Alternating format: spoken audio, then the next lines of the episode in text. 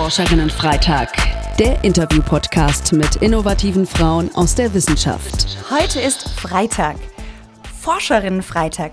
Mein Name ist Sandra Fleckenstein und ich habe heute eine innovative und inspirierende Frau zu Gast. Sie ist Professorin für Geschichte an der Universität der Bundeswehr in München, hat nicht nur einen juristischen Background, sondern auch einen französischen. Und was Military Enlightenment ist und was wir von den Preußen lernen können, das werde ich für euch heute rausfinden. Ein herzliches Willkommen, Professorin, Doktorin Isabelle de Flers. Hallo, schön, dass du da bist. Ja, schön, schön, dass ich hier sein darf. Dankeschön für die Einladung. Von Herzen gerne. Also erstmal vielen, vielen Dank, äh, dass du dir die Zeit auch für dieses Interview jetzt nimmst. Äh, denn ich weiß, dass du wirklich viel am Forschen bist, am Lehren, am Publizieren. Du engagierst dich in verschiedenen Verbänden, Vereinen, Arbeitskreisen, bist als Gutachterin tätig. Da habe ich mir während der Vorbereitung immer wieder gedacht, wow, was diese Frau schon alles gemacht hat und auch gerade scheinbar irgendwie parallel macht. Wie bekommst du es alles unter einen Hut? hm, gute Frage. Ich habe auch noch dazu zwei kleine Kinder zu Hause. Ähm, ja, ich denke mal, ich schlafe wenig, ganz ehrlich. Ähm, ich stehe sehr früh auf. Ähm, ich versuche, soweit es geht, ähm, meinen Arbeitsplan, meinen Arbeitstag äh, zu optimieren. Also jede Minute zählt mehr oder weniger in den Stunden, die ich hier an der Universität ähm, äh, verbringe. Ich arbeite oft auch abends und manchmal auch, also sehr oft auch am Wochenende. Ähm, die Kinder werden immer größer, die be bekommen auch äh, viel Zeit für sich, also brauchen auch viel Zeit für sich. Das heißt, es bleibt einfach ein bisschen Zeit auch für mich übrig. Und ähm, ich muss auch ehrlich sagen, ich habe in den vorigen Jahren, also vor allem vor der Geburt der Kinder, extrem viel gearbeitet. Ich glaube, ich habe nicht viel anders gemacht als arbeiten. Äh, jetzt ist es ein bisschen besser, was die Life-Work-Balance äh, betrifft. Okay, sehr gut. Ist ja auch wichtig, ne? weil ich habe deinen Lebenslauf gelesen und dachte, ähm, wie viele Personen ähm, gibt es von Isabel, die das gleichzeitig machen? Wirklich, äh, ziehe ich meinen Hut. Äh, ganz, ganz toll. Ich habe es in der Anmoderation schon kurz erwähnt. Einer deiner Forschungsschwerpunkte ist die Kulturgeschichte der Gewalt, insbesondere Military Enlightenment. Was dürfen wir uns darunter vorstellen? Also die Kulturgeschichte der Gewalt ist eine neue Bezeichnung für Militärgeschichte, denn vor allem in Deutschland ist die Militärgeschichte immer noch, naja, sagen wir, hat einen schlechten Ruf. Ne?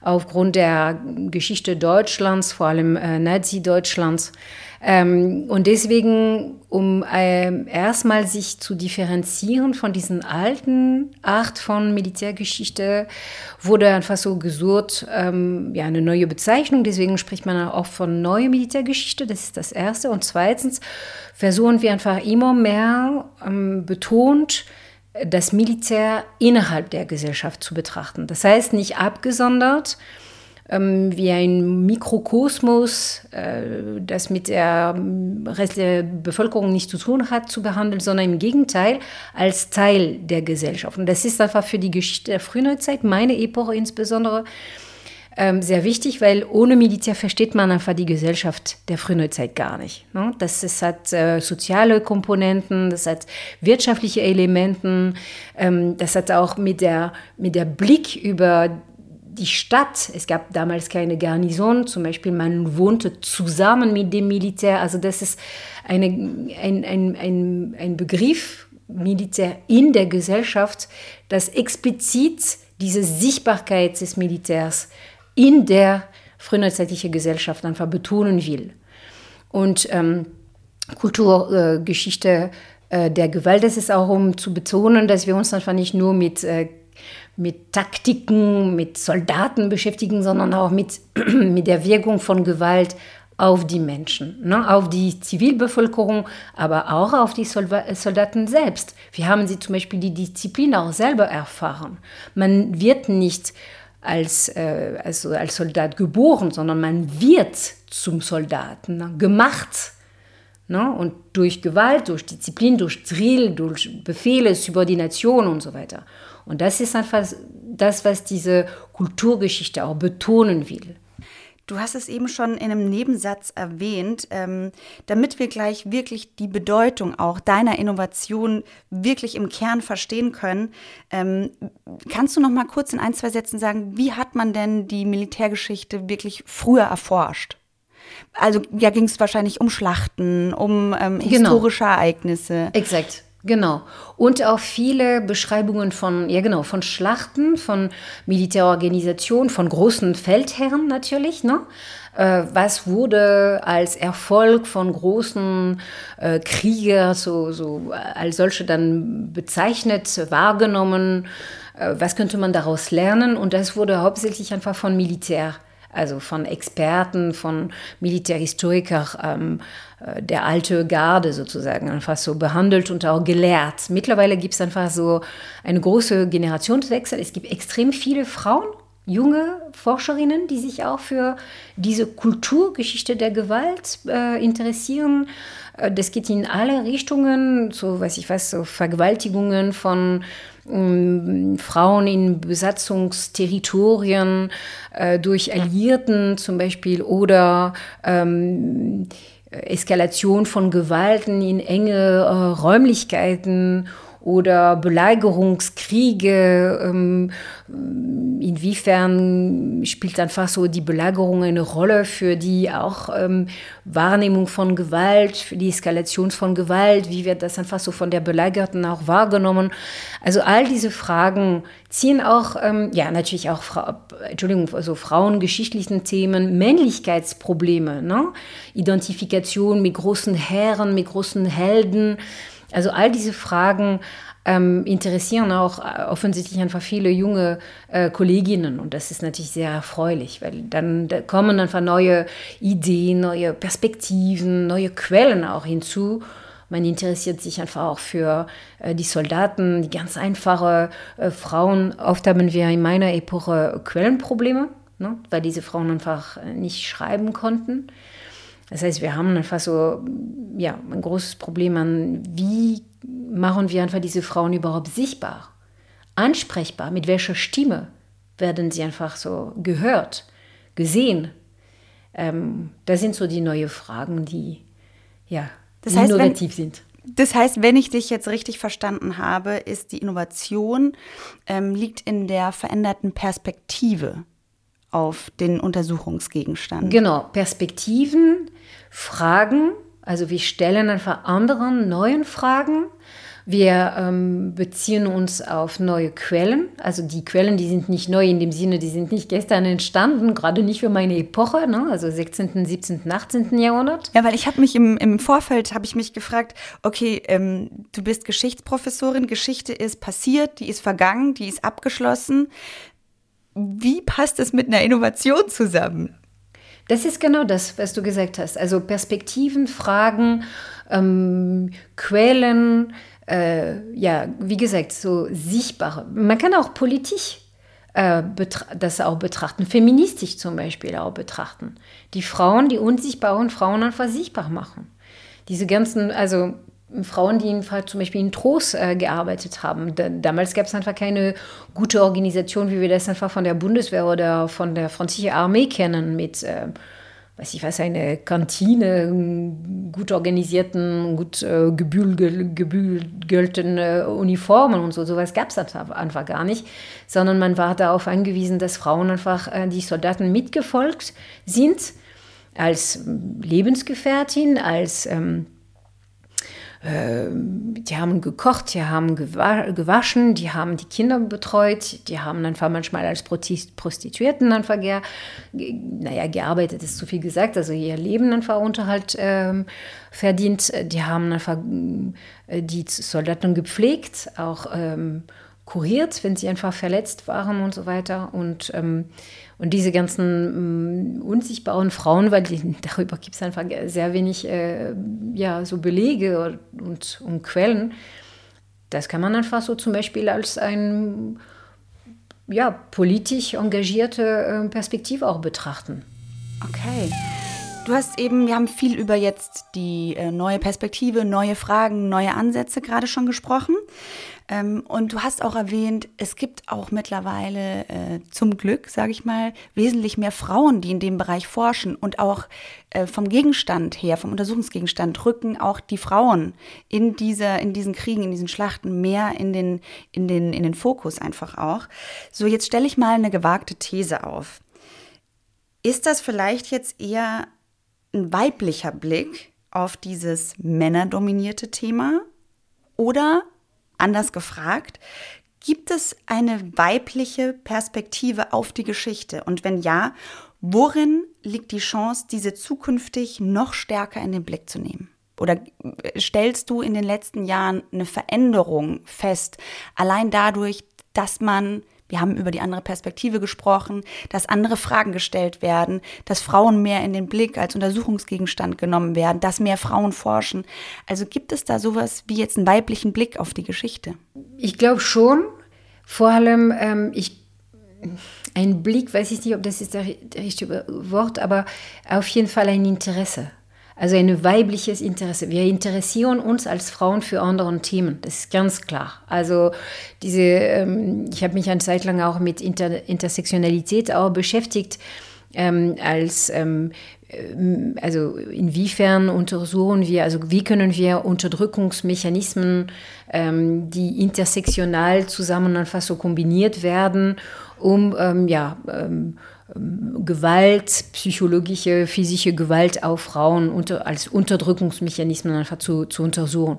Und in dem Raum waren einfach hauptsächlich Frauen. Aber ähm, klar, ich meine, es gibt auch äh, zum Glück auch junge Männer, die sich einfach dafür interessieren. Aber sagen wir, es gibt bestimmte Themen, die ziehen das Interesse von Frauen auf jeden Fall mehr als andere äh, Themen von äh, Körper, ähm, Frauen, historischen Themen, ähm, Gender-Aspekten, aber nicht nur. Also ähm, in der, ähm, also da kenne ich mich weniger aus, aber in der Umweltgeschichte, das ist auch ein neues äh, Feld. Da gibt es auch viele Kolleginnen, die sich dafür interessieren.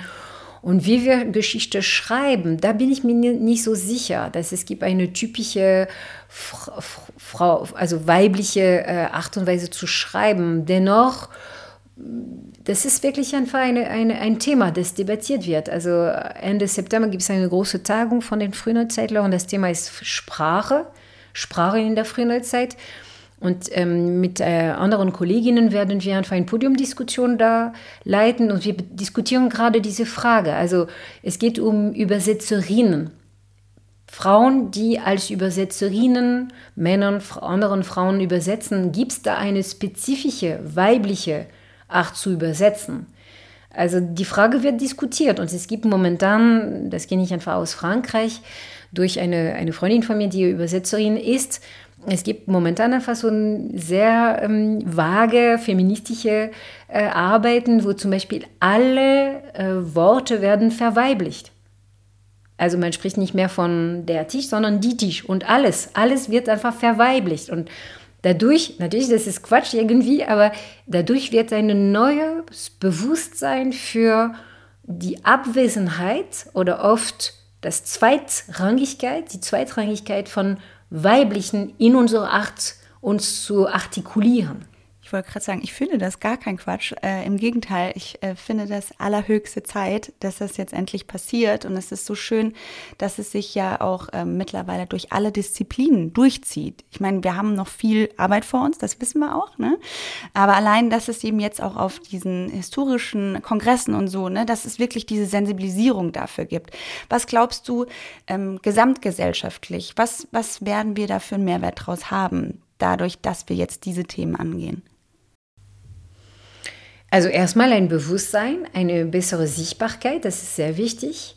Und äh, vielleicht sollten wir auch ähm, in, der, in einer weiteren Etappe oder beziehungsweise parallel dazu, zu dieser Sichtbarmachen, was noch extrem wichtig, wichtig ist, ist auch vielleicht auch die Angst wegzunehmen, dass wir einfach so immer wieder in, ein, in einer ähm, Konflikt Situation, also in Konfliktsituationen, Wettbewerbssituationen stecken. Natürlich sind wir in Wettbewerbssituationen immer, aber ist das anders, in einem Wettbewerb zu stehen zwischen Kollegen oder Kollegen mit Kolleginnen? Also, dass man einfach so dieses Gefühl hat, ähm, von Natur her unterstützen Männer eher Männer, Frauen eher Frauen, was nicht der, immer der Fall ist, ganz ehrlich. Also auch umgekehrt auch nicht. Ne? Aber dass man einfach vielleicht äh, versucht, immer deutlicher einfach zu sagen, ähm, wir müssen einfach äh, erstmal einen Modus, wie wir die finden, unter Forschenden. Egal, ob das sind Frauen oder Männer. Also, dass man einfach wirklich eine Community äh, gründen, wo die Ideen, also sehr aufklärerisch äh, gedacht, ne? wo die Ideen und die Argumenten mehr Wert bekommen als die Menschen, die die tragen sozusagen. Und das, äh, aber das ist natürlich einfach das Ideal, das äh, fast unerreichbar ist. Also ich spreche sehr, sehr, also sehr stark mit den Worten von Immanuel Kant jetzt gerade, aber dennoch, also das wäre zum Beispiel ein Ideal, das ich einfach anstreben möchte. Und das ist so schön, dass du ja als wirklich Expertin für die Aufklärung auch diesen Begriff jetzt irgendwie auch auf die heutige Zeit äh, transponierst, ja, dass wir auch irgendwie in einem Art Zeitalter, neuen Zeitalter der Aufklärung sind. Das finde ich äh, gerade total schön. Ähm, so, wir haben uns jetzt viel mit vielleicht weiblichen Perspektiven ne, beschäftigt. Ähm, Militärgewalt, Schlachten, Kriege, das ist ja schon aber im Kern natürlich ähm, ein sehr patriarchalisches Themenfeld. Ähm, mich würde jetzt einfach total interessieren, nochmal so ein bisschen auf deine Biografie zu gucken, ganz kurz. Ähm, wie kam es, dass du dich ausgerechnet mit diesem Thema hauptberuflich äh, ja, auseinandersetzen wolltest? Also vielleicht ist es jetzt äh, die gute Gelegenheit, dass ich zurückkomme zu meinem Thema, weil letzten Endes habe ich vergessen, einfach das kurz zu erläutern. Momentan wird sehr oft Militär und Aufklärung als zwei getrennte Bereiche einfach wahrgenommen. Und gerade äh, durch dieses Verständnis von Militär innerhalb der Gesellschaft sieht man, wenn man einfach so, wie ich, wie ich das einfach sehr gerne mache, akteurzentriert arbeitet, sieht man, dass letztendlich sind, sind das dieselben Leute. Die sind dieselben Leute, die eine Uniform getragen haben, als Offizier gedient haben, aber gleichzeitig in den Salons gegangen sind und ähm, reflektiert haben über ähm, der Wert des Lebens ihrer Soldaten, aber nicht nur über den Wert des Lebens in diesem jetzigen Leben, dass man einfach so beiträgt zur Wohlstand, wohlhabend, von ein besseres Leben auf dieser Erde. Ne? Und deswegen gibt es einfach äh, keine Trennung zwischen dem Militär als Milieu und die Aufklärung als Geistesbewegung sozusagen, sondern im Gegenteil, es gibt so Persönlichkeiten, die das verkörpert haben, beides zusammen. Und ähm, das hat mich einfach so sehr interessiert. Ich bin einfach so, das ist eine ganz lange Geschichte, deswegen mache ich das ganz kurz.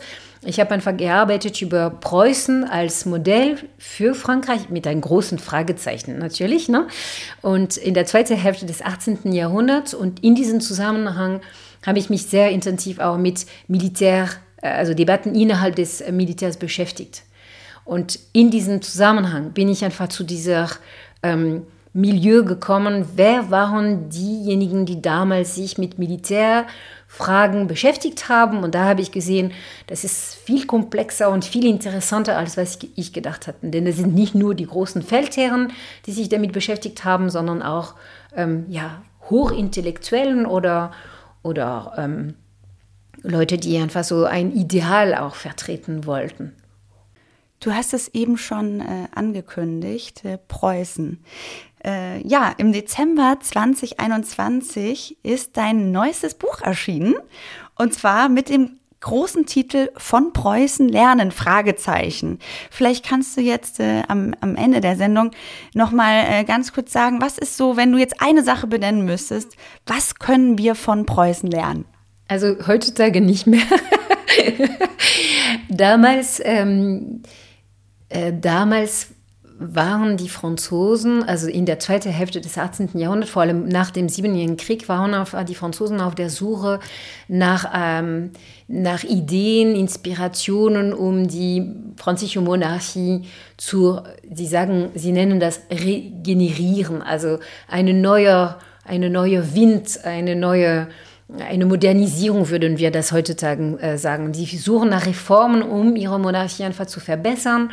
Und natürlich gilt das größte äh, Modell England ne, mit der konstitutionellen Monarchie. Preußen spielt da mm, eine unterrangige Rolle. Aber dennoch, gerade im Militär, gibt es einfach unglaublich viele ähm, Offiziere, die nach Preußen fahren, um sich einfach das einfach vor Ort anzugucken, was äh, Friedrich den Großen da auf den Beinen gestellt hat. Und sie versuchen einfach, so sagen wir, den Schlüssel seiner Erfolge einfach zu entziffern und zu studieren.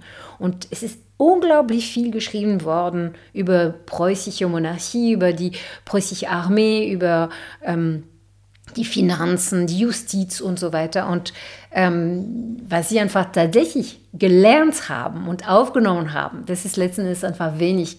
Aber also ich übernommen ist wenig, gelernt haben sie viel und die haben natürlich auch sehr viel reflektiert. Aber vielleicht ist das ja auch wirklich was, ähm, was man auch auf die heutige Zeit übertragen kann, ne? dass wir uns einfach Vorbilder suchen, die uns inspirieren und ähm, die irgendwie schon so ein paar Schritte weiter sind und dass wir uns genau angucken, wie haben die das gemacht und dass wir uns das Wissen äh, von diesen Personen dann äh, zunutze machen und ja, wie gesagt, uns inspirieren lassen. Isabel, das ist jetzt eine wahnsinnig gute Überleitung, äh, denn du bist eine Person davon. Äh, vielen, vielen Dank, dass du äh, heute quasi bei uns hier zu Gast warst. Und jetzt möchte ich dir gerne noch eine allerletzte Frage stellen. Was ist denn dein Lieblingsgetränk? Momentan Gin Tonic. Gin Tonic. Sehr sympathisch. Okay, Isabel, stell dir mal vor, du sitzt in deinem Lieblingscafé. Es ist jetzt schon wahrscheinlich eher, ne, die Sonne geht langsam unter, äh, tolles Wetter. Ähm, die Kellnerin bringt dir einen äh, tollen, leckeren, kühlen Gin Tonic ähm, mit Gurke oder Zitrone oder was ist dir lieber? Zitronen bitte. Mit Zitrone stellt es vor dich. Und dir gegenüber sitzt dein jüngeres Ich. Was möchtest du deinem jüngeren Ich mit auf den Weg geben? Die Hoffnung, die Hoffnung nie verlieren. Danke, Isabel. Das ist dein Schlusswort. Das lasse ich genau so stehen. Ähm, ja, liebe ZuhörerInnen, das war Frau Professorin Doktorin Isabel de Flers mit wirklich total spannenden Insights. Äh, viel Erfolg weiterhin dir, Isabel, in deinem Vielen Dank. speziellen und sehr spannenden äh, Forschungsgebiet. Und äh, ja, euch, liebe ZuhörerInnen, wünsche ich natürlich auch viel Erfolg und Freude. Und zwar bei allem, was ihr so macht. Wir hoffen, dass euch die Folge gefallen hat. Auf unserer Plattform innovative-frauen.de findet ihr weitere spannende Inhalte. Schaut doch gerne mal vorbei. Habt ihr Fragen oder Wünsche? Dann schreibt uns an podcast.innovative-frauen.de. Ihr findet uns auch bei Instagram, Twitter, YouTube und LinkedIn. Und eine Info zum Schluss für die Transparenz. Die Plattform Hashtag Innovative Frauen wird aus Mitteln des Bundesministeriums für Bildung und Forschung im Rahmen der Förderrichtlinie Frauen in Wissenschaft, Forschung und Innovation, Leistungen und Potenziale sichtbar machen, Sichtbarkeit strukturell verankern unter dem Förderkennzeichen 01 FP 21070 gefördert. Die Verantwortung für den Inhalt liegt beim Kompetenzzentrum Technik Diversity Chancengleichheit e.V.